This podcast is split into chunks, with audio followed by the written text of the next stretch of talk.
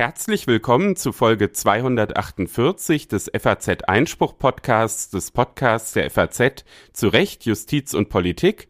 Heute ist der 22. März 2023. Wir sind hier in Frankfurt. Mein Name ist Stefan Klenner und mir gegenüber sitzt wieder Reinhard Müller. Hallo, Herr Müller. Herzlich willkommen. Wieder ein exzellenter Podcast steht vor uns nach einem exzellenten Fünfjahres-Feierevent mit ausgewählten Gästen und heute unter anderem mit einem Update zum Bundestagswahlrecht. Da ist richtig viel passiert. Wir hatten das Thema ja zuletzt im Januar hier im Einspruch-Podcast und die Ampel hat jetzt ihren Gesetzentwurf, der am vergangenen Freitag im Bundestag beschlossen wurde, nochmal ordentlich verändert.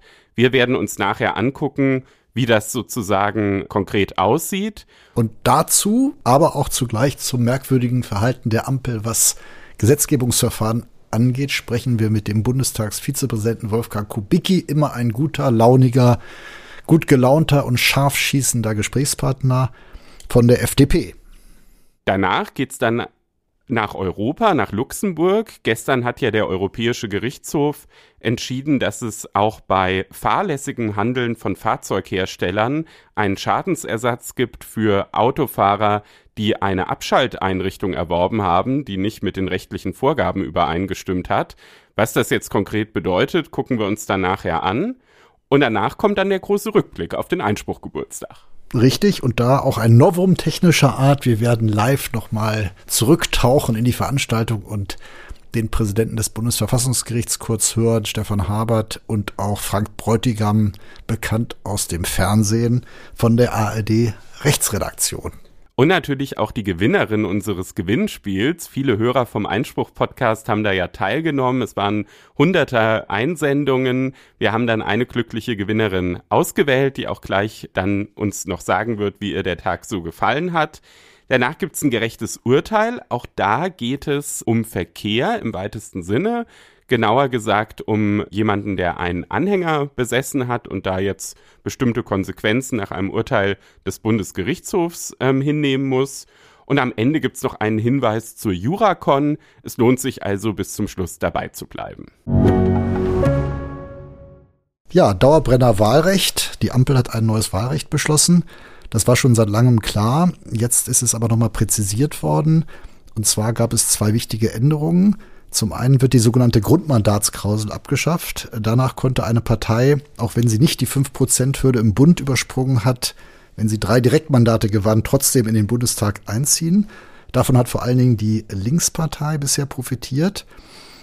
Aber auch die CSU, die knapp immer deutschlandweit auf 5% kam, obwohl sie nur in Bayern antrat und die jetzt, wenn die Grundmandatsklausel gestrichen ist, um äh, die Vertretung im Bund bangen muss. Zudem soll die Zahl der Sitze insgesamt ja verkleinert werden nach dem Willen aller Parteien, aber auch jetzt wieder etwas angehoben nach den Vorstellungen der Ampel. Es bleibt aber dabei, dass, äh, was umstritten ist, nicht jeder Sieger eines Wahlkreises direkt in den Bundestag einziehen kann. Also die schwächsten Wahlkreissieger werden leer ausgehen und beide Neuerungen sozusagen rufen natürlich Kritiker auf den Plan, wobei unklar ist, wird man sehen, inwieweit das verfassungsrechtlich auch letztlich angreifbar ist. Es hat natürlich eine verfassungsrechtliche Relevanz, aber die Verfassung schreibt ja nur vor, dass es bestimmte Wahlgrundsätze gibt, also frei, geheim, gleich, äh, nicht aber ein bestimmtes Wahlsystem. Gleichwohl wird natürlich hier Kritik laut.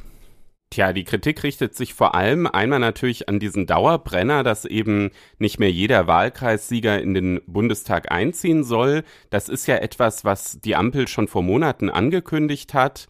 Und äh, jetzt natürlich durch diese leichte Erhöhung nochmal der Gesamtmandatszahl auf 630 sitzen, was natürlich immer noch rund 100 Abgeordnete weniger wären als im jetzigen Bundestag, so ein bisschen abgeschwächt ist. Aber es stellt sich natürlich schon die Frage, ob diese Regel, dass ein Wahlkreisgewinner eben nicht mehr auf jeden Fall seinen, seinen Wahlkreis auch gewinnt, in dem Sinne, dass er dann in den Bundestag einzieht, ob das mit dem Demokratieprinzip vereinbar ist. Denn das Demokratieprinzip basiert ja eigentlich schon auf der Annahme, dass der, der eine Mehrheit erringt, eben auch eine Wahl gewinnt. Und das steht ja neben den Wahlrechtsgrundsätzen eben auch im Grundgesetz. Und das ist etwas, was eben schon, schon lange diskutiert wurde, weshalb diese Reform ja auch von Anfang an umstritten war. Den anderen Punkt, den Sie angesprochen haben mit der Grundmandatsklausel, den hat die Ampel tatsächlich erst so, ich sag mal, rund eine Woche vor dem Beschluss des neuen Wahlrechts am vergangenen Freitag eingefügt. Das hat auch ziemlich viel Ärger äh, hervorgerufen, natürlich vor allem bei der Opposition, bei Union und Linkspartei, die sich da ziemlich überrumpelt gefühlt haben. Ganz so überrumpelt kann man sagen, waren sie vielleicht auch nicht, weil ausgerechnet die Sachverständigen der Union in der Anhörung, die es vorher zu diesem Wahlrecht gegeben hatte, die Streichung der Grundmandatsklausel ins Gespräch gebracht hatten. Das wurde ja immer gesagt, ist systemwidrig, wobei das Argument natürlich auch nicht zieht, weil das Wahlrecht keinem System folgt. Also genauso wenig wie man sagen kann, zwingend fängt aus dem Demokratieprinzip, dass der Wahlsieger einziehen muss. Es gibt ja kein geschlossenes System, sondern es gibt ein Mischsystem, personalisiertes Verhältniswahlrecht, also Mehrheitswahlrecht, Verhältniswahlrecht. Das heißt, ähm, die Grundmandatsklausel ist nicht deswegen verfassungswidrig, weil sie systemwidrig ist. Aber genau, also die Union hat es selbst lange nicht gesehen, was das für Folgen haben könnte, könnte man vielleicht sagen. Ja, wir werden sicher in unserem Gespräch mit Wolfgang Kubicki ihn gleich mal fragen, wie das genau war, ob da eben das nur von Sachverständiger-Ebenen kam oder ob das auch selber von, von Politikern der äh, Union eigentlich kam mit dieser Grundmandatsklausel.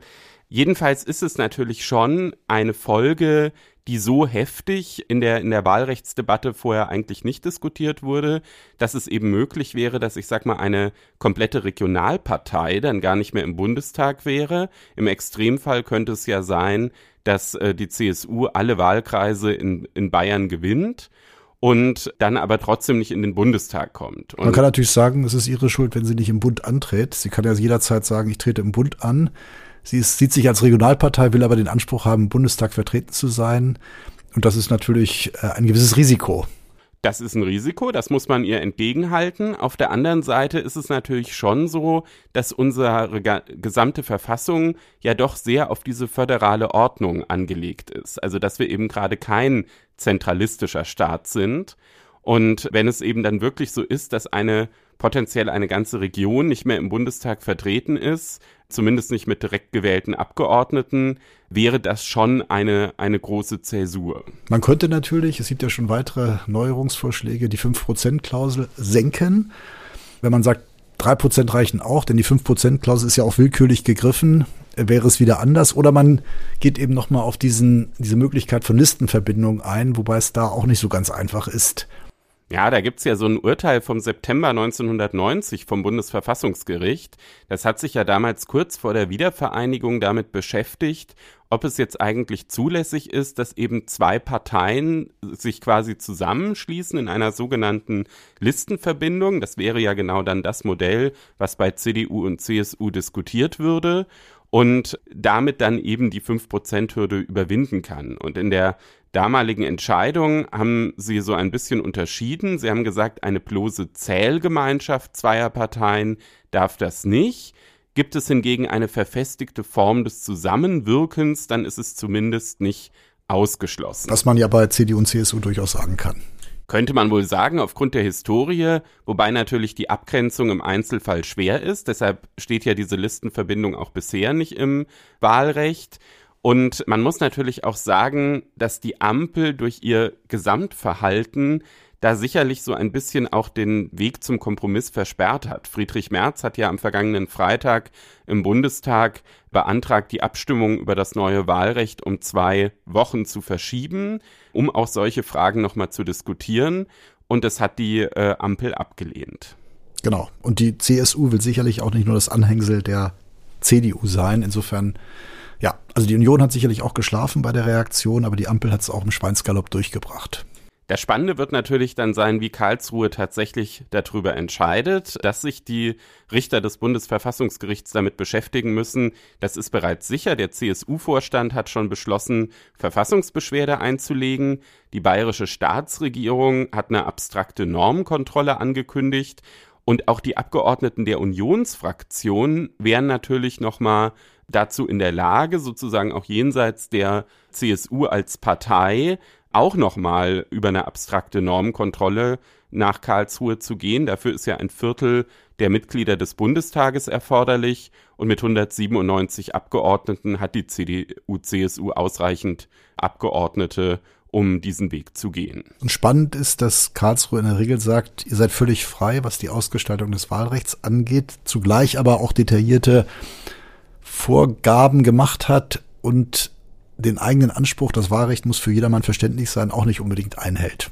Und zum anderen wird natürlich das Gericht auch in diesen Tagen in dieser Zeit neu besetzt weiterhin. Das heißt, wir erleben einen Wechsel im Verfassungsgericht, der natürlich auch mit einem Wechsel der Rechtsprechung in so einem sensiblen Feld womöglich einhergehen könnte. Jedenfalls macht es Prognosen noch schwerer.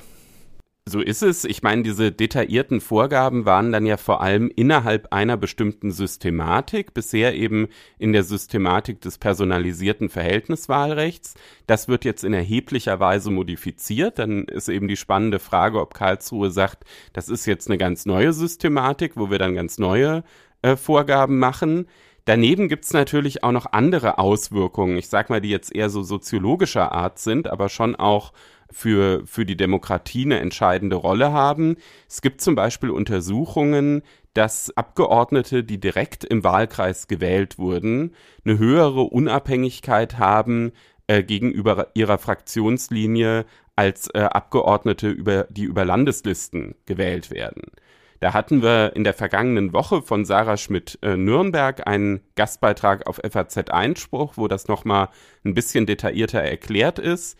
Wer sich dafür interessiert, kann unter faz.net slash Einspruch testen ein kostenloses Probeabo für vier Wochen abschließen und äh, diesen Beitrag nachlesen. Genau, also es könnte auch sein, dass die Parteienherrschaft generell eher gestärkt wird durch dieses Wahlrecht, was nicht jeder gut finden dürfte.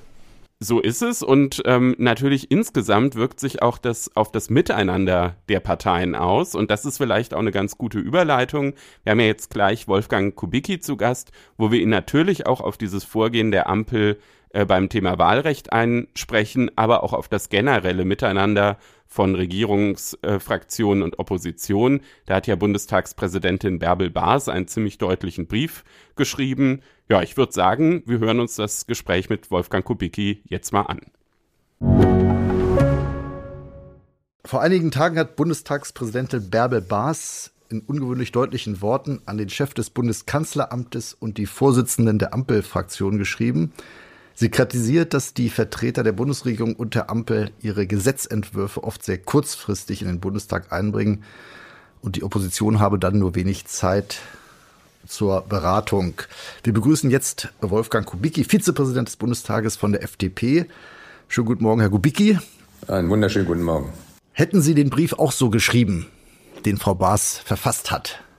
Ja, und zwar deshalb, weil wir uns im Präsidium des Deutschen Bundestages insgesamt einig sind, also die Vertreter aller Fraktionen, die im Präsidium vertreten sind, dass das parlamentarische Verfahren so nicht weitergehen kann, wie das in den ersten Monaten der neuen Bundesregierung gewählt worden ist. Denn das Parlament, und das betrifft nicht nur die Ampelfraktion, sondern auch die Oppositionsfraktion, muss ausreichend Gelegenheit haben, sich mit umfangreichen Gesetzesmaterien zu beschäftigen der Zeitdruck, der in vielfältiger Weise entstanden ist, den es übrigens auch schon in der Großen Koalition gab, äh, als es um die Bewältigung der Corona-Krise ging. Dieser Zeitdruck ist der Sache in dem Einzelfall nicht angemessen. Und deshalb hat die Präsidentin zu Recht darauf hingewiesen, dass das Parlament irgendwann mal der Regierung auch sagt, äh, wir werden diesem Zeitdruck nicht mehr nachgeben. Woran liegt das, dass die Regierung so häufig jetzt auf dieses schnelle Verfahren zurückgegriffen hat? Ja, teilweise ist es äh, der Materie geschuldet oder war es der Materie geschuldet, teilweise auch dem Abstimmungsbedarf innerhalb der, äh, der Regierungsmitglieder im Kabinett und auch die Regierung tragenden Fraktionen. Aber das selbst ist kein, kein hinreichender Grund. Wie gesagt, während der Corona-Krise hatten wir auch dieses Verfahren, das Gesetzesvorhaben im sogenannten Omnibusverfahren mit anderen Dingen noch belegt worden sind, sehr kurzfristig sogar, sodass teilweise nicht mal mehr Sachverständigenanhörungen hätten stattfinden können. Damals hieß es, man kann eine solche Krise wegen den, ähm, des enthaltenen Zeitdrucks nicht anders bewältigen. Das haben äh, Bündnis 90 und Grüne und wir als Freie Demokraten immer kritisiert. Und deshalb äh, müssten wir uns jetzt an die eigene Nase fassen und nicht Gesetzesvorhaben, die mehrere hundert Seiten umfassen, äh, dann innerhalb von zwei oder drei Tagen durchs Parlament drücken. Die hessische Europaministerin, Bundesratsministerin Lucia Puttrich hat jetzt auch gerade bei uns im FAZ-Einspruch kritisiert, dass es ja auch auf den Bundesrat zutrifft. Also diese Fristverkürzungsbitte ist zur Regel geworden und sie warnt davor, dass die Ampel, wenn das so weitergeht, auf eine Verfassungskrise zusteuere. Sehen Sie das auch so? Zunächst verstehe ich, zunächst verstehe ich diesen Einwurf des Bundesrates nicht oder einer Bundesratsministerin nicht, denn der Bundesrat kann sich weigern, in, unter einem entsprechenden Druck mhm. zu handeln. Das ist übrigens ein paar Mal schon passiert, dass sie gesagt haben, wir beschließen das nicht mehr an diesem äh, ominösen Freitag, an dem man es beschließen muss, weil es zu kurzfristig war, und dann machen wir das vier Wochen später.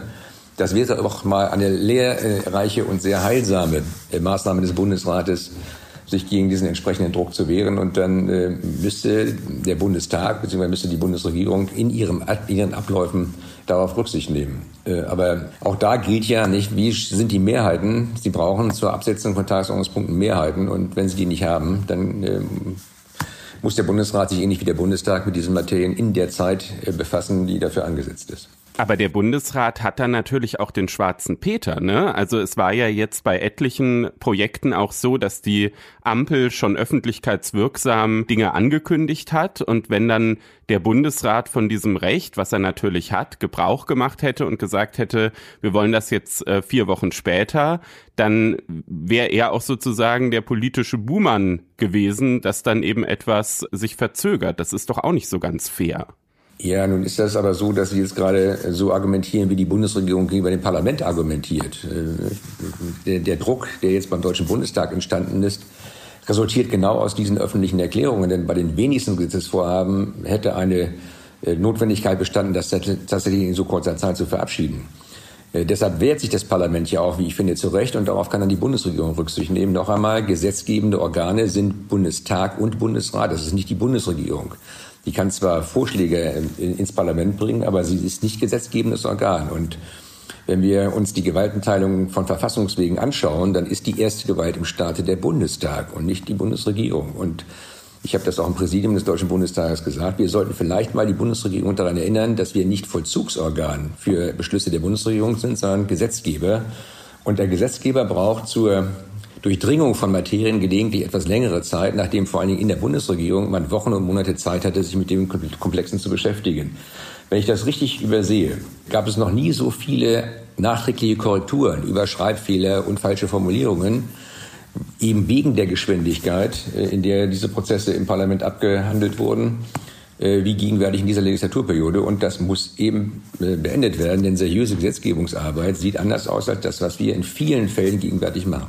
Aber das heißt ja auch, der Bundestag ist auch gefragt und der hat ja auch Druckmittel. Ich meine, jetzt ist die Bundesregierung von ihm abhängig. Also wie sieht dann der Druck aus, den Sie aufbauen wollen? Ja, ich verrate jetzt keine Geheimnisse, dass die Geschäftsführer aller Fraktionen sich darauf verständigt haben und das auch der Bundesregierung ziemlich äh, deutlich signalisiert haben, dass sie die bisher gewählten Verfahren so nicht mehr mittragen werden. Dann wird eben ein Punkt nicht auf die Tagesordnung gesetzt, der für die Bundesregierung wichtig ist, weil das Parlament sich die Zeit nehmen will, das äh, ausgiebig zu beraten und erst dann im Plenum abschließend zur Abstimmung zu stellen, wenn die Beratungen wirklich seriös und sinnvoll abgeschlossen sind. Würden Sie sagen, dass es unter der Ampel einen veränderten Umgang mit der Opposition gibt als in der Vergangenheit? Das ist jetzt schwer zu sagen. Ich habe darauf hingewiesen, dass bereits in der letzten Legislaturperiode immer mit dem Argument während der Corona-Krise, wir müssen schnell handeln, dieses Verfahren Einzug gehalten hat. Damals haben wir noch als Oppositionsfraktion, als FDP und auch Bündnis 90 Grünen genau das kritisiert. Weshalb wir jetzt den Anspruch umsetzen müssen, dass wir dieses Verfahren nicht einreißen lassen, dass unter extremen Zeitdruck die Oppositionsfraktionen gar keine Gelegenheit haben, sich wirklich äh, auch sachverständig mit, der, mit dem Sachverhalt zu beschäftigen. Ich kann verstehen, dass Abgeordnete sich wehren, wenn sie um 8.39 Uhr eine Vorlage von 120 Seiten auf den Tisch bekommen und um 10 Uhr darüber abstimmen sollen, dass sie sagen, da reicht nicht mal, mal die Zeit, das zu lesen. Und deshalb, wie gesagt, hat das Präsidium des Deutschen Bundestages in seinen internen Sitzungen das auch zum Thema gemacht. Und es ist jetzt auch mehrfach Thema im Ältestenrat gewesen. Und sowohl die Bundesregierung äh, hat zugesagt, als auch die regierungstragenden Fraktionen haben sich darauf verständigt, dass diese Verfahren unter Zeitdruck so nicht mehr stattfinden dürfen. Es sei denn, wir haben tatsächlich eine aktuelle Krise, also es marschiert noch ein weiteres Land in ein anderes Land ein oder wir haben eine neue Pandemie, dann kann es eine Situation geben, wo das notwendig wird, aber auch nur dann. Für das normale Gesetzgebungsverfahren werden wir uns wieder an die alten Fristen äh, halten. Und das, das kann man auch wirklich zusichern. Apropos Opposition, Sie haben beim Wahlrecht gab es ja früher den Konsens unausgesprochen, dass man diese Arithmetik der Macht nur im Einvernehmen mit der Opposition und möglichst breiter Mehrheit neu regelt. Das ist jetzt wohl anders. Hat das zur Folge, dass dann das Wahlrecht bei neuen Mehrheiten wieder gedreht wird? Das ist nicht auszuschließen, weil sie das Wahlrecht mit einfacher gesetzgeberischer Mehrheit ändern können. Das hat ja, hm. das Verfahren selbst ist ja verfassungsrechtlich nicht geregelt. Aber ich erinnere daran, dass auch bei der letzten Legislaturperiode das Wahlrecht geändert worden ist mit der einfachen Mehrheit der dortigen Koalitionsfraktionen. Hm. Und wir haben lange debattiert, also wir debattieren ja über die Veränderung des Wahlrechts schon seit mehreren Jahren. Ich selbst bin seit fünf Jahren äh, damit immer wieder befasst gewesen. Selbstverständlich ist es wünschenswert, eine breite parlamentarische Mehrheit herzustellen, weil das die Gewähr dafür bietet, dass das Wahlrecht nicht äh, alle vier Jahre verändert wird. Äh, aber es kann auch nicht so sein, dass sich die Opposition hinstellt und sagt, wir wollen eine breite parlamentarische Mehrheit, aber nur auf der Grundlage unserer Vorschläge. Denn dann würden wir der Opposition, würden wir hier der CSU insbesondere einen Hebel äh, in die Hand geben, der es verunmöglicht, ein Wahlrecht mit breiter Mehrheit einzuführen, das nicht hundertprozentig die Interessen der CSU oder anderer äh, Fraktionen oder Parteien abbildet. Noch einmal, es wäre wünschenswert. Das Angebot war da. Es gab auch unter meiner Beteiligung mehrere Gesprächsrunden mit der Union, die immer wieder signalisiert hat, wenn ihr das so und so macht, dann stimmen wir zu, um dann, wenn wir gesagt haben, wir machen das, zu sagen, April, April, es muss jetzt so weitergehen. Und Sie müssen ja im Hinblick auf die nächsten Wahlen das Wahlrecht irgendwann mal ändern. Denn eins war klar, wir haben alle versprochen, alle versprochen, dass wir eine Regel schaffen wollen, die den Bundestag kleiner macht. Und wenn wir jetzt keine neue Regelung schaffen würden, dann wäre das Risiko da, dass der nächste Deutsche Bundestag wieder so groß ist wie jetzt oder vielleicht sogar noch größer, im Extremfall bis zu 1000 Abgeordnete. Und das kann niemand ernsthaft wollen, vor allem das können wir auch vor den Menschen dieses Landes nicht vertreten. Was waren das für konkret für Punkte, wo die Union erst gesagt hat, wenn ihr das macht, dann stimmen wir zu und danach April, April gesagt hat?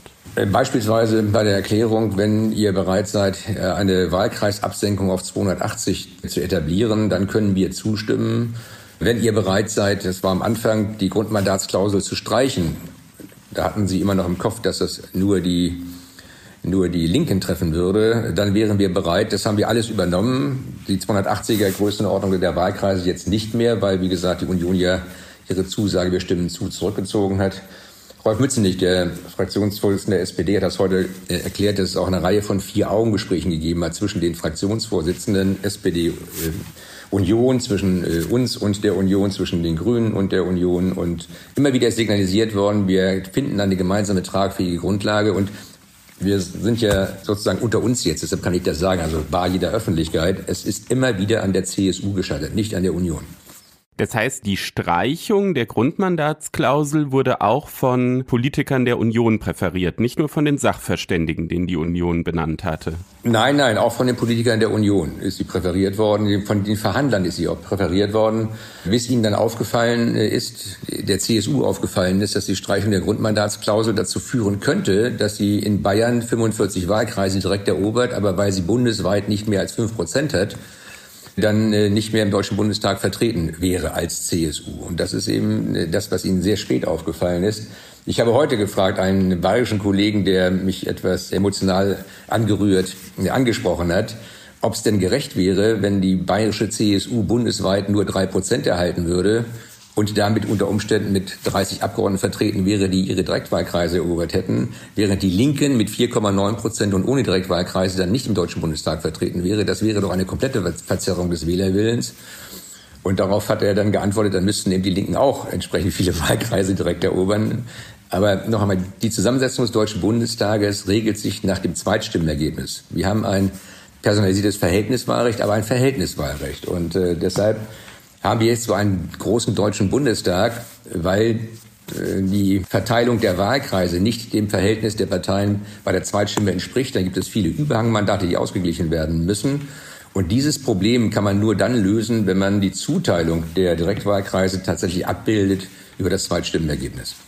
Jeder hält natürlich seine eigenen Gesetzentwürfe für verfassungskonform und nicht alles ist verfassungsrechtlich auch anfechtbar, aber es kommt ja wahrscheinlich nach Karlsruhe. Was würden Sie denn für den heikelsten Punkt halten? Das, ist das das, was Sie eben angeführt haben? Also äh, zunächst einmal, ich bin ja Jurist, wie Sie wissen, und ich würde keiner Regelung zustimmen, von der ich glauben würde, dass, äh, dass sie verfassungswidrig wäre oder auch nur verfassungsrechtlich extrem problematisch. Dass das Bundesverfassungsgericht sich nicht damit beschäftigen wird, auf wahrscheinlich Antrag der CDU-CSU-Fraktion, halte ich für selbstverständlich, weil es ist ein Rechtsstaat und selbstverständlich kann die Union, auch wenn sie glaubt, sie ist verfassungswidrig behandelt worden, dort einen entsprechenden Antrag stellen. Dann müssen wir gucken, was dabei rauskommt und mit dem Ergebnis leben.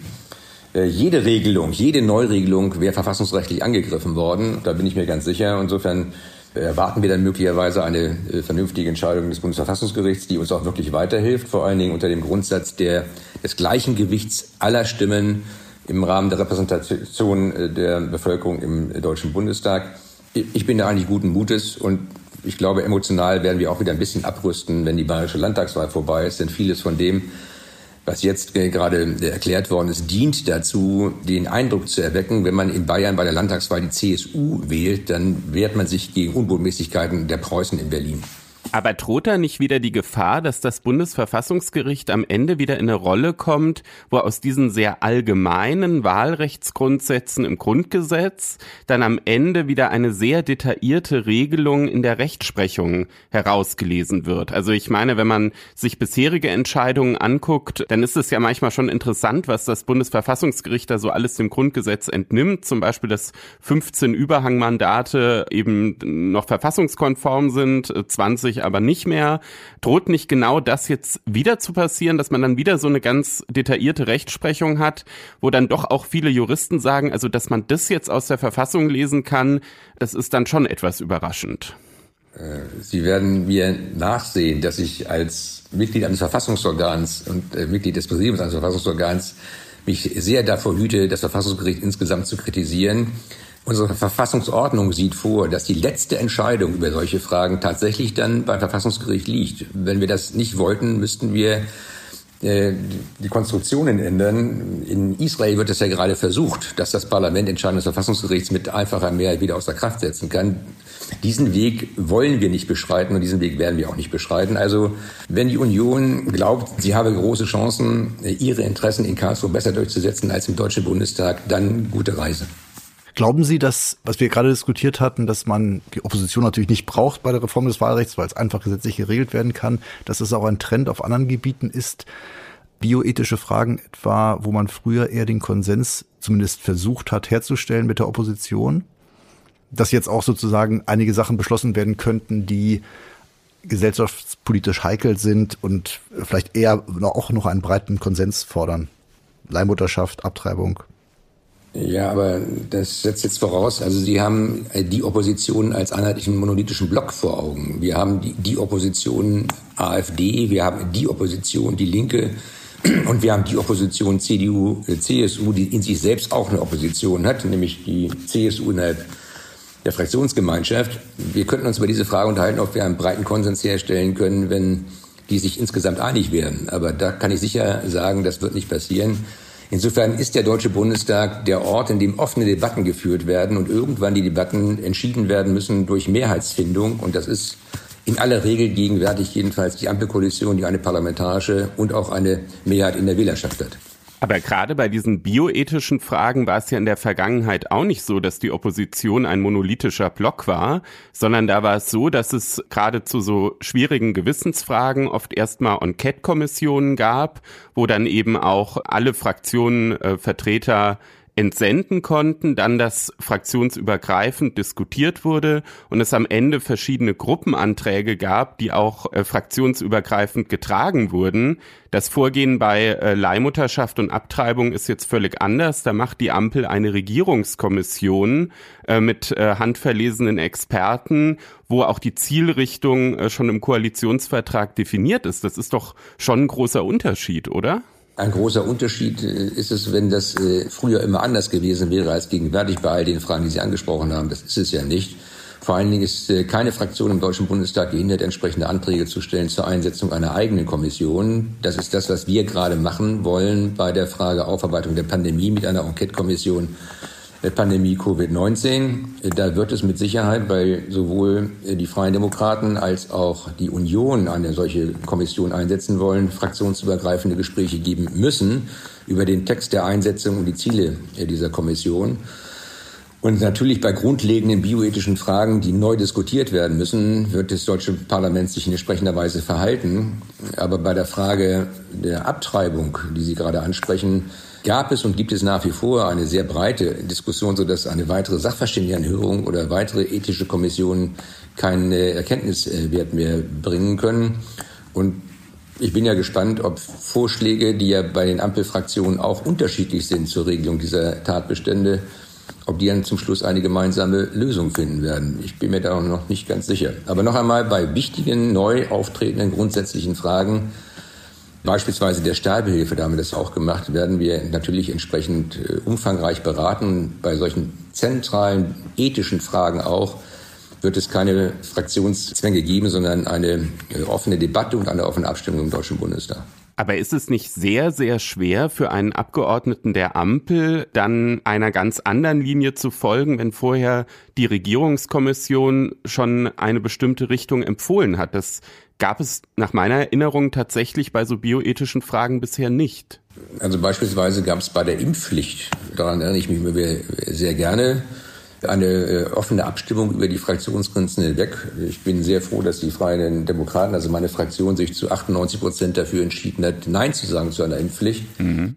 Unter großem Druck, aber noch einmal, der Deutsche Bundestag und die Abgeordneten des Deutschen Bundestages vor allen Dingen sind frei gewählte Mandatsträger an Weisungen, nicht gebunden auch an Weisungen und Bitten der Regierung nicht. Äh, und man muss dann als Abgeordneter mit sich selbst und seinem Gewissen zur Rande gehen, ob man etwas mittragen kann oder nicht. Also auch in dieser Ampelregierung ist es beim namentlichen Abstimmungen schon mehrfach passiert, dass Abgeordnete aus den regierungstragenden Fraktionen sich anders verhalten haben als äh, die Mitglieder der Bundesregierung und vor allen Dingen ihre Fraktion insgesamt. Das ist auch der Sinn der Veranstaltung. Ansonsten könnten wir uns den Deutschen Bundestag sparen und äh, einfach nur wie das Herr Macron gerade in Frankreich macht, durch Regierungsdekret etwas in Kraft setzen, das wird unser Verfassungsgefüge aber vollständig außer Kraft setzen. Sie haben die AfD angesprochen. Ist das eine normale Partei insofern, also nicht politisch vielleicht, aber vor dem Recht? Und wenn sie das ist, muss sie nicht auch so behandelt werden? Ja, solange sie nicht verboten ist durch das Bundesverfassungsgericht, das kann der Deutsche Bundestag dankenswerterweise nicht selbst beschließen, äh, ist sie eine normale, in Anführungszeichen, Partei mit aus meiner Sicht teilweise abwegigen Argumentationsmustern und Ideen. Aber sie wird so behandelt wie jede andere Partei. Und Sie müssen mir jetzt mal sagen, wo der Eindruck entsteht, sie wird nicht behandelt wie jede andere Partei. Die AfD hat keinen Anspruch, dass sie eben anders behandelt wird. Die Geschäftsordnung gilt für sie in gleicher Weise. Sie hat ein Antrags- und Initiativrecht. Die Redezuteilung ist entsprechend. Also sie wird behandelt wie das Gesetz es so vorgibt. Na gut, also dann wäre es ja merkwürdig, dass das Bundesverfassungsgericht gerade festgestellt hat bei den parteinahen Stiftungen, es geht so nicht, ihr könnt nicht euch die Millionen zuschustern und sozusagen Absprache unter Haushaltspolitikern ohne gesetzliche Grundlage und die AfD rausnehmen. Das war ja ganz klar, um der AfD kein Geld zu geben. Wenn man gesagt hat, ihr seid das normale Partei, hätte die AfD ja einen Anspruch gehabt, auch vorher schon auf Zuwendung für ihre Stiftung. Ja, dieser Gedanke ist bestechend, aber falsch. Denn das Bundesverfassungsgericht hat nicht gesagt, die AfD hat Anspruch auf, auf Gleichbehandlung gegenüber den anderen Stiftungen. Sie das fehlt eine gesetzliche Grundlage. Sie haben, Sie haben, Sie haben, nein, Sie haben nur erklärt in Karlsruhe, dass man Mittel in dieser Größenordnung nicht durch Haushaltsbeschluss, also durch Beschluss des Haushaltsgesetzgebers im Ausschuss festlegen kann, sondern es dafür eine gesetzliche Grundlage bedarf. Der Bundestag ist jetzt aufgerufen, eine gesetzliche Grundlage zu schaffen. Wenn diese gesetzliche Grundlage da ist, dann in der Tat werden Stiftungen, parteinahe Stiftungen äh, in jeder Weise gleich behandelt werden müssen. Das heißt, sie müssen die gleichen Kriterien erfüllen.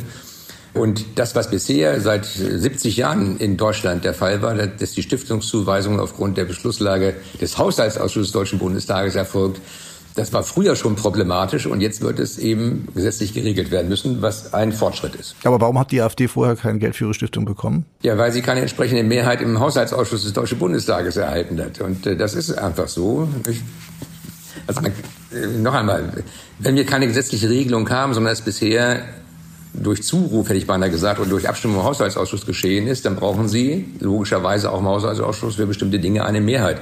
Wenn die nicht vorhanden ist, dann äh, haben Sie eben das Problem. Aber da es jetzt gesetzlich geregelt werden muss, wird diese Form der Mittelvergabe über den Haushaltsausschuss nicht mehr möglich sein. Es gab aber ja auch noch andere Punkte, wo schon aufgefallen ist, dass das Parlament zumindest seine Praxis gerade dann geändert hat, wenn die AfD davon profitiert hätte, beispielsweise bei der Bestimmung des Alterspräsidenten des Deutschen Bundestages, wo über Jahrzehnte klar war, das ist der an Lebensjahren älteste Abgeordnete. Kaum war das ein AfDler, wurde dann das so geändert, dass es nach Dienstjahren bemessen wird. Ist das nicht schon so, wo man, wo man merkt, da wird die AfD eben nicht behandelt wie jede andere Oppositionskraft? Ja, auch diese Idee ist bestechend und trotzdem wieder falsch. Der Deutsche Bundestag regelt, wie alle anderen Parlamente übrigens auch, die Frage, wer eröffnet eine Sitzung, äh, wer darf welche Reden halten, aufgrund eigener Geschäftsordnungshoheit. Und äh, ich glaube, ich kenne gar kein Parlament mehr, in dem es mittlerweile nur noch aufs Lebensalter ankommt. Ich will jetzt nicht böse werden, aber stellen Sie sich vor, Sie haben jemanden, der mit 104 Jahren ins Parlament gewählt wird, aber nicht mehr sprechen kann. Äh, dann würden Sie auch nicht auf die Idee kommen, dass er eine Sitzung eröffnet und leitet.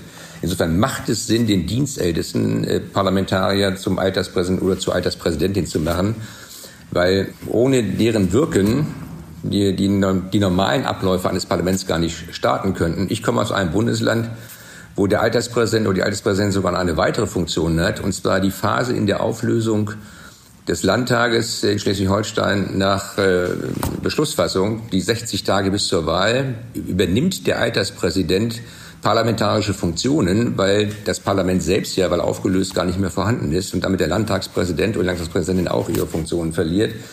Also jemanden, der keinerlei Verwaltungserfahrung hat, keinerlei parlamentarische Erfahrung hat, 60 Tage lang zum Oberhaupt der parlamentarischen Gestaltung machen zu wollen, war etwas oder ist etwas vermessen. Insofern halte ich die Regelung für sinnvoll, aber der Deutsche Bundestag ist wie jedes andere Parlament in der Lage, aufgrund eigener Geschäftsordnungsmöglichkeiten das jederzeit wieder anders zu regeln. Und dass diese Erkenntnis gerade dann kam, als die AfD den ältesten Abgeordneten hatte, das war reiner Zufall. Das war ein plötzliches Erkenntniswunder.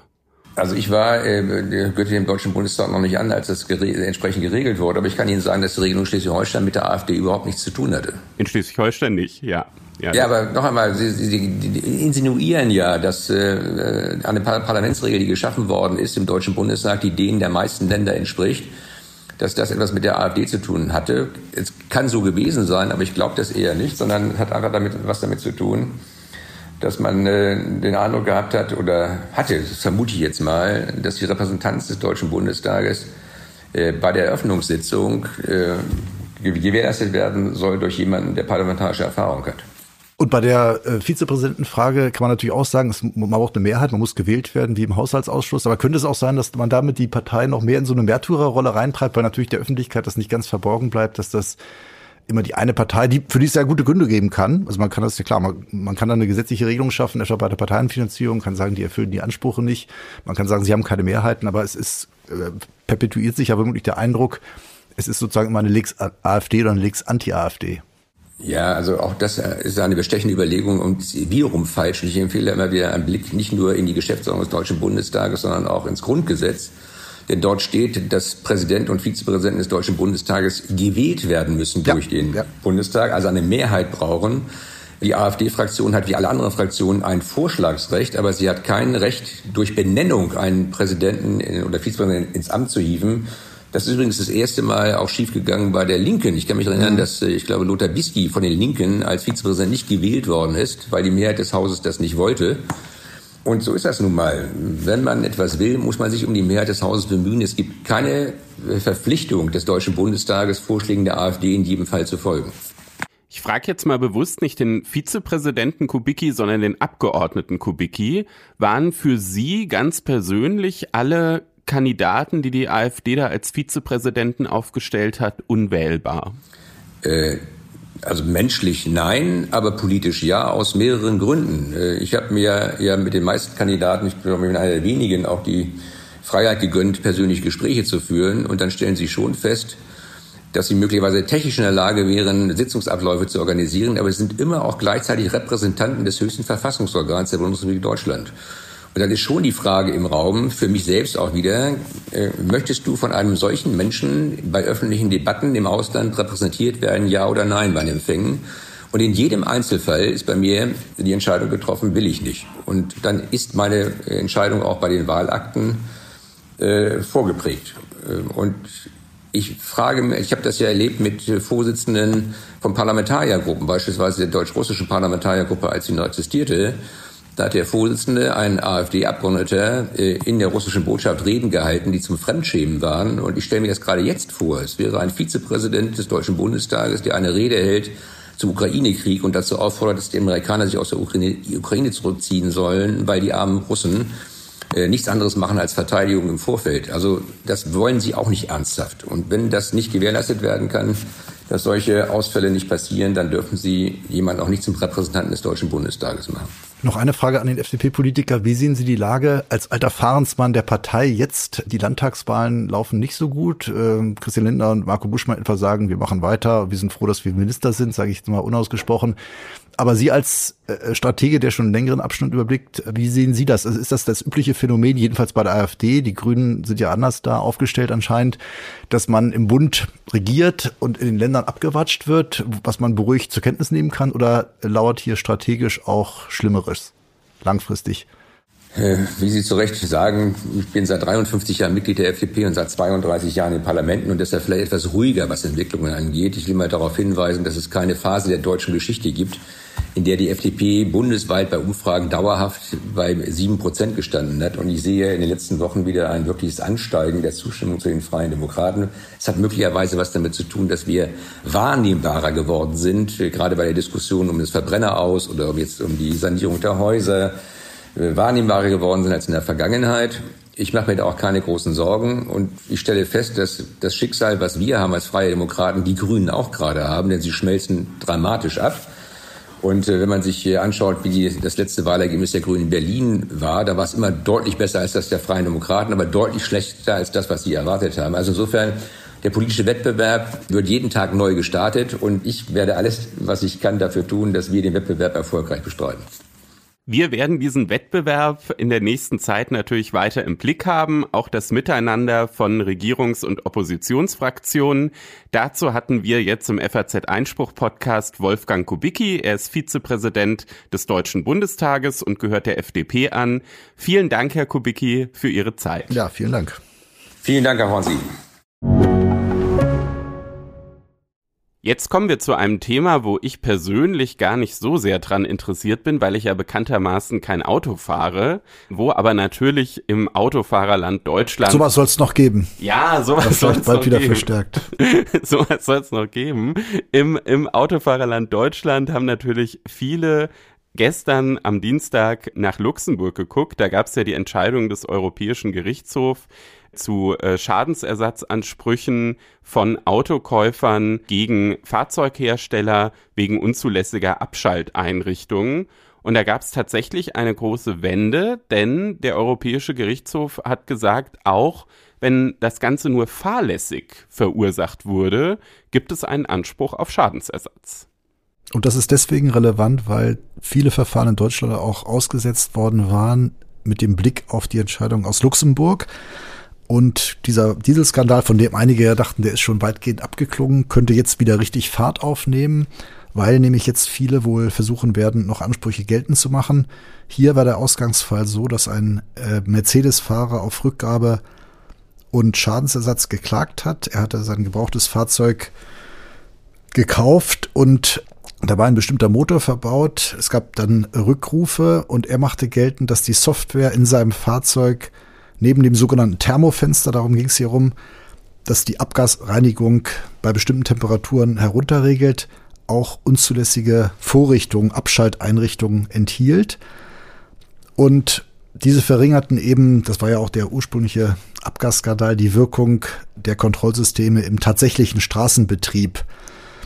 Und er brachte vor, Mercedes habe ihn vorsätzlich und sittenwidrig getäuscht und das Landgericht hatte den Fall dann ausgesetzt und vor den EuGH gebracht. Und in der Tat, jetzt könnte sich das Haftungsrecht neu drehen. Es ist eben keine vorsätzliche sittenwidrige Schädigung mehr erforderlich, wenn man dem folgt, was der EuGH sagt, wie es bisher in 823 und 826 vor allem ähm, vorgesehen ist, ja, sondern unter Beständen nur noch Fahrlässigkeit. Genau, ja, man, man muss, glaube ich, wirklich sich diese BGB-Normen nochmal ganz genau angucken, weil es da tatsächlich einen erheblichen Unterschied gibt. Also es gibt ja einmal den 826 BGB, da, der sagt eben, es gibt Schadensersatz, wenn jemand gegen die guten Sitten verstößt und einem anderen vorsätzlich Schaden zufügt. Das In einer gegen die guten Sitten verstoßenen Weise, genau. Genau. Das ist sozusagen die Art des, der Zufügung. Richtig. Und das war sozusagen die bisherige Rechtsprechung auf, auch vom Bundesgerichtshof. Die hat sich immer auf 826 BGB gestützt. Und deshalb war eben Vorsatz auf jeden Fall erforderlich. Genau. Und die Grundnorm 823 sieht ja auch fahrlässige Haftung vor. Und wenn man das jetzt ausreichen lässt, sieht die Lage natürlich anders aus. Sind die Voraussetzungen wesentlich geringer, die Hürden sind sehr niedrig. Richtig. Und dafür war eben erforderlich, dass äh, es einen Schutz eines anderen bezweckenden Gesetzes gab. Ja, und äh, dieses Gesetz musste man natürlich erstmal suchen. Und das hat eben der ähm, EuGH jetzt gefunden. Und zwar eine EU-Richtlinie zum Binnenmarkt aus dem Jahr 2007. Die sieht eben vor, dass auch der Käufer geschützt wird, weil der Fahrzeughersteller dem ähm, Käufer nach dieser Richtlinie eine sogenannte Übereinstimmungsbescheinigung aushändigen muss. In dieser Übereinstimmungsbescheinigung steht eben dann drin, dass sozusagen alle rechtlichen Vorgaben eingehalten wurden. Genau das ist ja, wenn so eine Abschalteinrichtung manipuliert ist, nicht der Fall. Und damit ist eben auch dann der Käufer, wenn er das weiterverkauft, ja, beeinträchtigt. Und damit hat man dieses Gesetz, was eben auch einen anderen, also in dem Fall den, den, den Käufer schützt, damit ist 823 auch anwendbar und das ist eigentlich sozusagen der große Bruch zur bisherigen Linie. Also ist, ist natürlich kein, kein Widerspruch, aber einfach eine Erweiterung, dass sich eben die Käufer eben nicht mehr nur auf 826 stützen können, sondern auch auf 823. Wobei da Mercedes ja sagt, dass es sich um keine unzulässige Abschaltvorrichtung gehandelt habe, was wohl umstritten ist. Äh, das ändert natürlich den Fall dann konkret, wenn das so ist. Also wenn das eine legale Einrichtung war, ist es ja auch im Rahmen der Übereinstimmung, im Rahmen des Vertrags zwischen Käufer und Verkäufer. Und Sie sagen ja auch weiterhin, es muss ein Schaden vorhanden sein, das ist ja auch weiterhin erforderlich. Aber in der Tat, wenn, wenn man sagt, das war eine illegale Einrichtung, dann dürften auf die Autohersteller, in dem Fall auf Mercedes, noch einige Klagen zukommen. Das ist ganz wichtig zu sagen, dass natürlich jetzt in dem konkreten Fall noch keine Entscheidung getroffen ist. Der EuGH hat sozusagen nur den rechtlichen Korridor vermessen und den eben deutlich erweitert, indem eben im deutschen Recht jetzt auch auf 823 äh, BGB zurückgegriffen werden kann. Wie das in dem konkreten Fall in Ravensburg ausgeht, das kann man jetzt natürlich noch nicht sagen. Das muss das Gericht dann nochmal schauen. Auch auf weitergehender Ebene Bundesgerichtshof muss man jetzt gucken, wie sich das Ganze dann auswirkt. Für den 8. Mai hat der Bundesgerichtshof eine Verhandlung angesetzt, wo dann eben auch über Folgerungen für das deutsche Haftungsrecht äh, gesprochen werden soll. Es wird sicherlich sehr, sehr viele Individualklagen noch geben. Etliche sind ja auch bereits anhängig und man wird dann eben gucken, ob, wenn sie bisher an 826 gescheitert sind, sie dann möglicherweise mit 823, also mit der Fahrlässigkeit dann, dann doch durchgehen. Das Ganze wird also uns im Podcast auf jeden Fall noch weiter beschäftigen, sicher auch die Rechtspolitiker in Berlin. Wir bleiben da dran, aber natürlich wollten wir unsere Hörer heute vor allem top aktuell über diesen Paukenschlag aus Luxemburg informieren. Jedenfalls wird es weiterhin nicht einfach für die Autoindustrie, die sich auch weiterhin jedenfalls sehr intensiv um diesen Fall kümmern muss. Das gilt ja nicht nur um Mercedes letztlich, sondern auch um andere Hersteller. Ich würde auch die Prognose wagen, dass es in der nächsten Zeit weiter sehr viele Stellenausschreibungen der Autoindustrie für Juristen geben wird. Beziehungsweise die Kanzleien freuen sich auch über weitere Mandate. So ist es. Also auch unsere Hörer letztlich. Letztlich auch unsere Hörer. Am vergangenen Donnerstag haben wir uns angemessen im Schlosshotel Kronberg mit einem exquisiten, handverlesenden, hochkarätigen Kreis getroffen aus Justiz, Bankenwelt, Anwaltschaft, Wissenschaft, um fünf Jahre Einspruch zu feiern. Und es gab auch ein Gewinnspiel. Teilnahme oder Preis. Der Preis war äh, unter anderem nicht nur die Besichtigung des FAZ Towers mit einer intensiven Führung durch Herrn Klenner und einer Mahlzeit in der exquisiten FAZ-Kantine, sondern auch eine Übernachtung und Teilnahme an der Abendveranstaltung in Kronberg. Und wir haben unsere Gewinnerin Julia von Werder gefragt, wie ihr der Tag gefallen hat. Lieber Herr Müller, lieber Herr Klenner, vielen Dank, dass wir den Geburtstag dieses tollen Formats mit Ihnen gemeinsam feiern durften. Es war ein grandioser Tag und Abend und wir würden uns jetzt schon bereit erklären, auch jeden weiteren FAZ Einspruch Geburtstag mit Ihnen gemeinsam zu feiern. Wir haben unsere Zeit im FAZ Tower sehr genossen. Es hat Spaß gemacht, die Stimmen des Podcasts kennenzulernen und uns mit ihnen auszutauschen und zu sehen, wo die FAZ und die FAZ Einspruch entstehen. Ja, wie könnte man besser den fünften Geburtstag feiern als mit Geburtstagsreden von Professor Habert und Herrn Bräutigam und dem schönen Schlosshotel Kronberg? Mich hat FAZ Einspruch schon während des zweiten Examens begleitet und tut es auch weiterhin im Berufsleben. Es ist einfach eine tolle Art, auf dem Laufenden zu bleiben und wir wünschen Ihnen und dem restlichen FAZ Einspruch Team weiterhin viel, viel Erfolg damit. Auf die nächsten fünf Jahre. Ja, da freut man sich natürlich riesig, wenn man das hört. Ich fand es total toll, als äh, die Gewinnerin uns dann diese Sprachnachricht im Nachhinein geschickt hat und sich eben auch einfach nochmal bedankt hat. Sie hat ja schon angesprochen, Stefan Habert und Frank Bräutigam haben Reden bei unserer Geburtstagsfeier gehalten. Herr Habert ähm, hat sich dabei mit dem Zusammenspiel von Recht und Medien beschäftigt und er hat durchaus auch grundsätzliche Worte dazu gefunden, wie sich das Recht so in den letzten Jahren entwickelt hat. Im Jahr 2022 galten in der Bundesrepublik Deutschland auf Bundesebene insgesamt 1773 Gesetze mit 50.738 Einzelnormen und 2795 Rechtsverordnungen mit 42.590 Einzelnormen.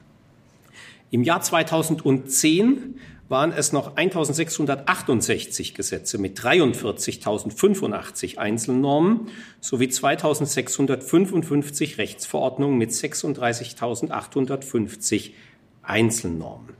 Was sagen uns diese Zahlen? Diese Zahlen sagen uns, wenn wir die Einzelnormen in förmlichen Gesetzen anschauen, dann sind es immerhin im Augenblick gegenüber dem Jahr 2010, und das Jahr 2010 ist den Älteren von uns, zu denen ich mich rechne, nicht in Erinnerung als ein Jahr besonderer ähm, Normenarmut, ähm, ist immerhin gegenüber dem Jahr 2010 ein Anstieg um 20 Prozent zu verzeichnen.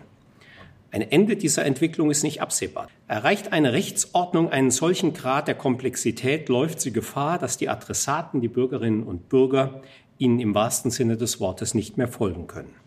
Dass die Rechtssprache zu einer ausschließlich und wie wir allzu oft sehen, allenfalls von einer bestimmten Berufsgruppe verstandenen Fachsprache wird, obwohl, sich, obwohl sie Verbindlichkeit gegenüber allen am Rechtsleben Beteiligten einfordert.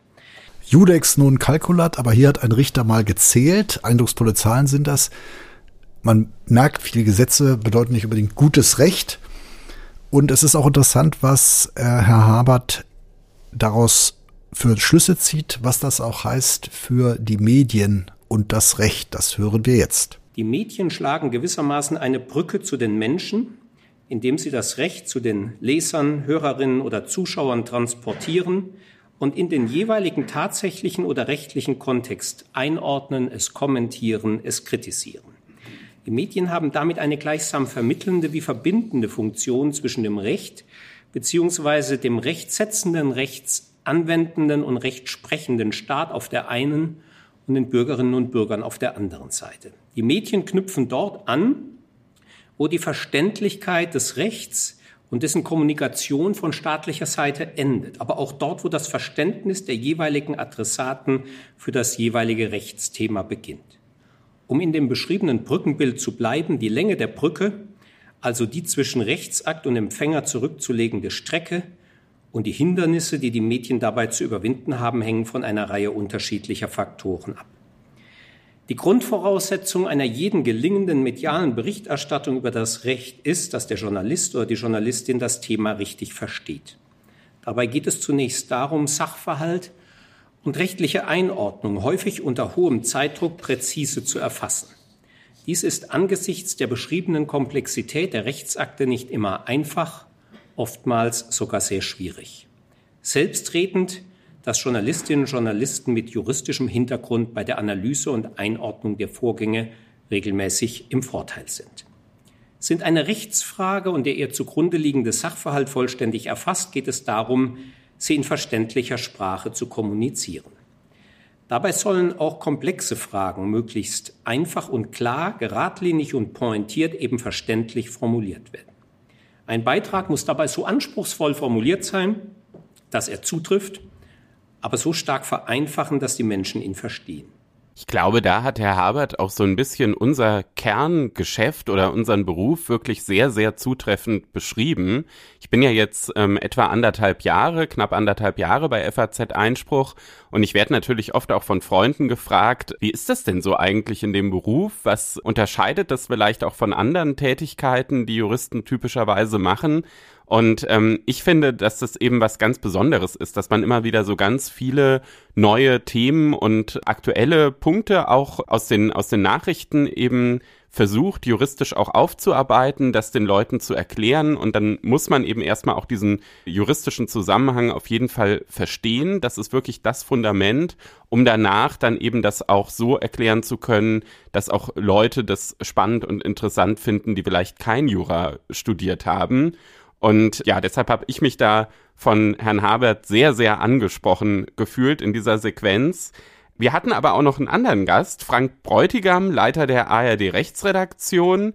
Und für ihn war das Ganze, glaube ich, auch eine besondere Veranstaltung, weil er oft ja nur anderthalb Minuten sprechen darf. Und warum das so ist, das hat er auch gleich zu Beginn seiner Rede gesagt. Ich grüße Sie ganz herzlich, freue mich sehr, dass ich in diesem wundervollen Ambiente zu Ihnen reden kann, freue mich gleich aus mehreren Gründen.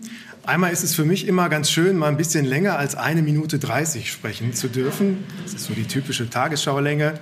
Also so 10 bis 15 Minuten, die mir zugewiesen wurden, das sind für mich schon unendliche Weiten. Nur, dass Sie das einordnen können. Und ich freue mich über Ihren Mut, über deinen Mut, Reinhard, jemand von der Konkurrenz dafür einzuladen. Ja, die Konkurrenz, ne? Er arbeitet ja für den öffentlich-rechtlichen Rundfunk. Trotzdem ist er ein großer Fan der FAZ und auch von FAZ Einspruch. Auch das wurde durchaus deutlich. Was ich an dieser Zeitung schon seit langem schätze, ist die hohe Zahl an Fachjournalistinnen und Journalisten mit juristischem Hintergrund. Als Student in Freiburg hatte ich ein FAZ-Abo, habe damit auch fürs mündliche gelernt, mir einzelne Artikel ausgeschnitten und gesammelt. Das waren damals noch die Zeiten. Ich war damals sogar so vermessen, ab und zu Versuche von Artikeln an die FAZ zu schicken, dass sie vielleicht sogar abgedruckt würden. Ich kann nur sagen, die Absagebriefe waren sehr freundlich formuliert. genau. Also damals Artikel aus der Zeitung ausgeschnitten und das ist der Mehrwert heute, diese Bündelung des Themas Recht, alles, was es in der FAZ gibt, plus ein bisschen mehr an einem Ort und noch auf dem Handy, also immer dabei. Das ist für mich ein großer Mehrwert. Ich habe gerade über meine Studienzeit gesprochen und der Grund zwei, warum ich den Einspruch abonniert habe, ist, weil er unter Jurastudierenden nach meinem Eindruck eine Marke ist und ich wissen will, worüber Jurastudierende sprechen. Ich bin viel unterwegs an Unis, auf Podien, spreche dort über meine Arbeit, was tun wir eigentlich. Oder Studierende kommen zu uns nach Karlsruhe und ich zeige ihnen dort, wie wir arbeiten. Ich frage immer, das, weil mich das interessiert, wie nutzen Sie denn Medien? Und da fällt immer, das muss ich so offen sagen, der FAZ-Einspruch. Zum Podcast komme ich gleich noch. Was mich beruhigt ist, dass die immer noch auch diese blaue Marke der Tagesschau kennen. Die gucken das nicht um acht in diesem Kasten, der sich Fernseher nennt, sondern auf anderen Wegen oder folgen dem auf Instagram. Ja, sehr eindrucksvoll in jeder Beziehung. Wir sitzen alle in einem Boot als Medien. Und am Ende seines Beitrags ist Frank Beutigam noch etwas persönlicher geworden und hat seine Erfahrungen als Journalist eben, ganz unabhängig davon, wo man arbeitet, geschildert. Ich weiß nicht, wie es Ihnen geht. Aber ich erlebe auch auf Empfängen oder auf Partys dann auch immer so augenzwinkernd, höhö, Lügenpresse, höhö, Fake News. Und ich muss gestehen, ich finde das dann gar nicht so witzig. Mal ist das ironisch gemeint, ich weiß, aber eben immer öfter auch bitter ernst. Das trifft uns alle und daran können wir eigentlich gemeinsam kein Interesse haben, finde ich. Da man sieht eben auch die Bedeutung, die alle Journalisten haben, um dagegen anzugehen. Und wenn man sich vorstellt, die, die uns verunglimpfen als Lügenpresse und Fake News Verbreiter, würden obsiegen, also wenn man sich ein Leben ohne Rundfunk, ohne Fernsehen, ohne freie Presse vorstellt oder nur mit einer gelenkten Öffentlichkeit, das wäre doch ein anderes Land und es wäre eben keine Demokratie mehr, kein demokratischer Rechtsstaat mehr. Und deswegen sehen wir auch Einspruch als Projekt an, dagegen anzukämpfen, gegen diese Verunglimpfer und Abschaffer und ähm, Totengräber der Demokratie. Ja, und das Ganze ist ja nicht nur sozusagen, wenn dann eben die Presse verunglimpft wird und gesagt wird, es ist Lügenpresse, sondern oft geht ja damit eben auch so eine Justizverachtung einher. Ne? Das kommt ja oft sozusagen aus denselben Quellen. Und ich glaube, dass FAZ-Einspruch eben ein Medium ist, was sehr gut da bei beiden Sachen andocken kann, das erstmal einfach einen realistischen Blick ähm, auf die Medienwelt hat, aber zum anderen eben auch erklären kann, wie Entscheidungen in der Justiz zustande kommen. Auch Entscheidungen, die vielleicht erstmal schwer verständlich sind, die vielleicht sogar erstmal Ergebnisse hervorrufen, wo man so aus dem Bauch heraus sagt, das ist doch ungerecht, wie kann das sein, dass ein Richter da so entschieden hat. Und wir versuchen ja auch hier im Podcast vergangene Woche, das Gespräch von Anna-Sophia Lang war, glaube ich, ein sehr, sehr gutes Beispiel äh, dafür. Da ging es ja auch um diese Entscheidung zu den Folterungen an den Jesiden. Also gerade in solchen Gesprächen auch immer wieder klar zu machen, wie Entscheidungen zustande kommen. Und das werden wir auf jeden Fall auch weitermachen, die nächsten fünf Jahre und auch darüber hinaus. So ist es. Und jetzt kommen wir zum gerechten Urteil. Heute Anhängerhaftung, da fragt man sich, wieso ist das relevant? Aber jeder hat ja, zum Beispiel der Klenner, wenn er kein Auto hat, ein Boot, mit dem er im Mittelmeer kreuzt oder andere haben ein Flugzeug, auch klassisch. Und äh, das muss man natürlich transportieren und dazu braucht man einen Anhänger. Die Frage ist nur, was passiert, wenn das zu einem Verkehrsunfall führt. Ja, so ein Boot, das hätte ich gerne, äh, Herr Müller. Da müssen wir vielleicht nochmal über mein Gehalt reden, damit ich mir das dann auch leisten kann. Aber heute im gerechten Urteil, da sprechen wir natürlich über dieses Thema Anhängerhaftung, was eben vom Bundesgerichtshof aus Karlsruhe kam. Die Entscheidung ist übrigens schon von Februar. Der eine oder andere wird sich jetzt fragen, warum wird es dann heute besprochen? Hintergrund ist, dass die Entscheidungsgründe erst in der vergangenen Woche veröffentlicht wurden. Und äh, die sind tatsächlich ganz interessant, auch um den Fall zu verstehen. Also so erstmal zur, zur Ausgangslage war es halt einfach so, dass ein Anhänger an der Straße geparkt war und dann ein Autofahrer, der aber nichts mit dem Anhänger zu tun hatte, eben in der Linkskurve von der Straße abgekommen ist, dann in diesen Anhänger reingefahren ist, der losgerollt ist und ein Gebäude beschädigt hat.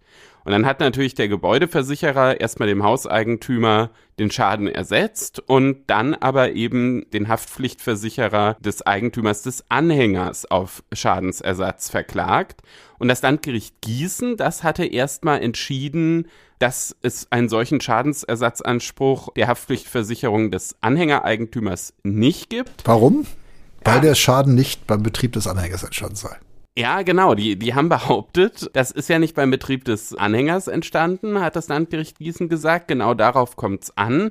Wir kennen ja Paragraph 19 Absatz 1 Satz 1 StVG. In der Entscheidung, das sollte man dazu sagen, steht immer noch Paragraph 7 alte Fassung. Das liegt daran, weil sozusagen der Fall schon ein bisschen älter ist und zwischendurch das StVG ähm, reformiert wurde. An dem Punkt aber stimmten diese beiden Normen eben überein. Es kommt auf den Betrieb an. Also bei Betrieb eines Anhängers muss eben ähm, ein Schaden entstanden sein. Naja, und das Landgericht, das hat eben gesagt, der Anhänger stand da doch nur. Der äh, andere Autofahrer, der hat es ja angestoßen und äh, damit hat ja wohl diese Betriebsgefahr des Anhängers eine ganz untergeordnete Bedeutung. Das hat der BGH aber anders gesehen und er sagt, da habe sich die von dem Anhänger ausgehende Gefahr gerade ausgewirkt. Auch wenn der Pkw, also der, der Fahrer des Pkw, der die Kontrolle über sein Fahrzeug verloren hatte, den Ablauf maßgeblich bestimmt hat, also den Ablauf des Geschehens, den Unfall, ist das Schadensgeschehen auch sozusagen durch den Anhänger mitgeprägt worden, was man ja durchaus auch für nicht ganz unnachvollziehbar halten kann. Die äh, BGH-Richter haben dafür immer so einen schönen Terminus. Die sagen immer, es kommt darauf an, ob sich gegenüber der Betriebsgefahr ein eigenständiger Gefahrenkreis verwirklicht hat. Und dieser eigenständige Gefahrenkreis, der sei eben hier nicht vorhanden gewesen, sondern es ist so, dass es ja schon auch mit dem äh, Betrieb dieses Anhängers zu tun hatte, weil zu seinem Betrieb gehört eben auch dazu, dass er ab und zu auch mal parken muss und einen äußerlichen oder gleichsam zufälligen Zusammenhang habe es gerade nicht gegeben. Und deshalb sei eben diese Norm, Paragraph 19 Absatz 1 Satz 1 StVG, doch davon erfasst, anders als eben die Vorinstanz, die Ursprungsinstanz, das Landgericht Gießen es gesehen hatte. Die Versicherung hat dann noch eingewandt, der Schaden hätte auch durch einen an derselben Stelle stehenden Müllcontainer verursacht werden können. Ja, das fand ich eigentlich so eine ganz interessante Argumentation. Denkt man ja auch erstmal, ist plausibel, ne? Also natürlich, äh, man stellt sich vor, so, eine, so ein rollender Müllcontainer und der wäre jetzt von dem Auto angestoßen worden und äh, wäre dann in das Haus gerammelt, dann wäre ja auch ein erheblicher Schaden ähm, entstanden. Da hat aber äh, der BGH gesagt, nee, so kann man nicht argumentieren das STVG ist nicht darauf ausgerichtet, nur eine Einstandspflicht zu normieren für Gefahren, die ausschließlich von Fahrzeugen verursacht werden können. Liegt auch so ein bisschen auf der bisherigen Rechtsprechungslinie, weil man natürlich, wenn man dann immer argumentieren würde, na ja, die Gefahr hätte auch anders entstehen können, das STVG so ein bisschen ins Leere laufen würde. Und die Betriebsgefahr wurde in der Tat vom BGH immer schon sehr weit ausgelegt. Und ja, das ist. Warum gerechtes Urteil, Herr Klenner? Das ist genau der Grund, dass ähm, ich es als gerechtes Urteil ausgewählt habe, dass ich gesagt habe, es ist eben eine stringente Linie in der Rechtsprechung erkennbar. Aber ist das schon ausreichend, um es gerecht zu nennen? Ja, die Linie kann ja auch falsch sein. Haben Sie natürlich völlig recht. Ich finde die Linie aber tatsächlich auch inhaltlich richtig, weil ich schon finde, und das ist ja auch die gesamte Logik des STVG, wenn man eben ein Auto oder ein Anhänger oder ein Motorrad oder was auch immer, wenn man das anschafft, damit schafft man eben einfach nur durch die Anschaffung und dadurch, dass man es benutzt und parkt, schafft man halt schon ein Risiko. Und die Idee des der STVG ist ja nun mal gerade, dass man eben für dieses Risiko auch einstehen muss. Deswegen gibt es auch die Haftpflichtversicherung. Deshalb gibt es auch die Versicherung, genau, die dann dieses Risiko wieder versuchen aufzufangen. Und es wäre jetzt ein bisschen komisch, wenn man dann bei einem parkenden Anhänger eine Ausnahme macht. Ne? Man muss dann ja immer fragen, kommt dann die nächste Ausnahme. Es gibt natürlich immer Situationen, wo man sagt, da hat doch eigentlich niemand was Böses gewollt, gerade im Straßenverkehr, und er wollte doch einfach nur sein, äh, sein Gerät benutzen, jetzt egal, ob es Motorrad, Auto, Boot oder Anhänger ist. Aber das ja, ist ja gerade der Witz der STVG, dass dieses Risiko dann eben bei dem liegt, der sich entscheidet, sowas am Verkehr teilzunehmen. Ja. ja. Ich denke auch, das würden die meisten, wenn sie ehrlich sind, so sehen. Und dafür gibt es ja auch die Versicherungspflicht, weil die Gefahren sehr groß sind, die im Straßenverkehr lauern. In der Tat. Ja, wir kommen zum Ende und ich weise noch darauf hin, dass wir nicht nur fünf Jahre Einspruch gefeiert haben, sondern auch 15 Jahre Staat und Recht begehen, still und leise. Morgen wieder in der Zeitung mit ganz wichtigen Beiträgen zum Thema Revision, äh, Wahlrechtsreform und Abtreibungsrecht. Aber zudem noch der Hinweis, dass wir ähm, uns wieder gerne Hörerfragen stellen wollen, also wenn Sie eine haben, gerne an einspruchpodcast.faz.de schicken. Wir werden die dann abspielen und beantworten. Deshalb ist wichtig, dass sie immer als Sprachnachricht geschickt wird. Außerdem noch der Hinweis, wie versprochen, auf die Juracon. Das ist eine Jura-Karrieremesse, die am 4. April in Frankfurt stattfindet, mit einem spannenden Rahmenprogramm, über 70 Aussteller. Man kann sich auch im Vorfeld mit äh, Anwaltskanzleien auch verabreden. Äh, deshalb ist eine Anmeldung unter juracon.de sehr sinnvoll und selbstverständlich wird auch FAZ Einspruch da mit einem Stand vertreten sein. Wenn auch, glaube ich, das man ankündigen, nicht mit uns in diesem Fall. Ja, wir beide sind da tatsächlich im Urlaub. Also wir sind natürlich immer im Dienst, aber in dem Fall nicht anwesend körperlich, aber auf den weiteren Messen dann wohl, aber der Einspruch wird vertreten sein auf jeden Fall. Kommen Sie gerne. Genau, ansonsten können sich auch wie immer interessierte Referendare bei unserer Rechtsabteilung melden, die dann auch bei uns mitwirken können. Unter Frankfurter Allgemeine.de Referendariat kann man sich da äh, bewerben. Ansonsten eine schöne Woche und bleiben Sie Einspruch treu. Auch von mir eine schöne Woche.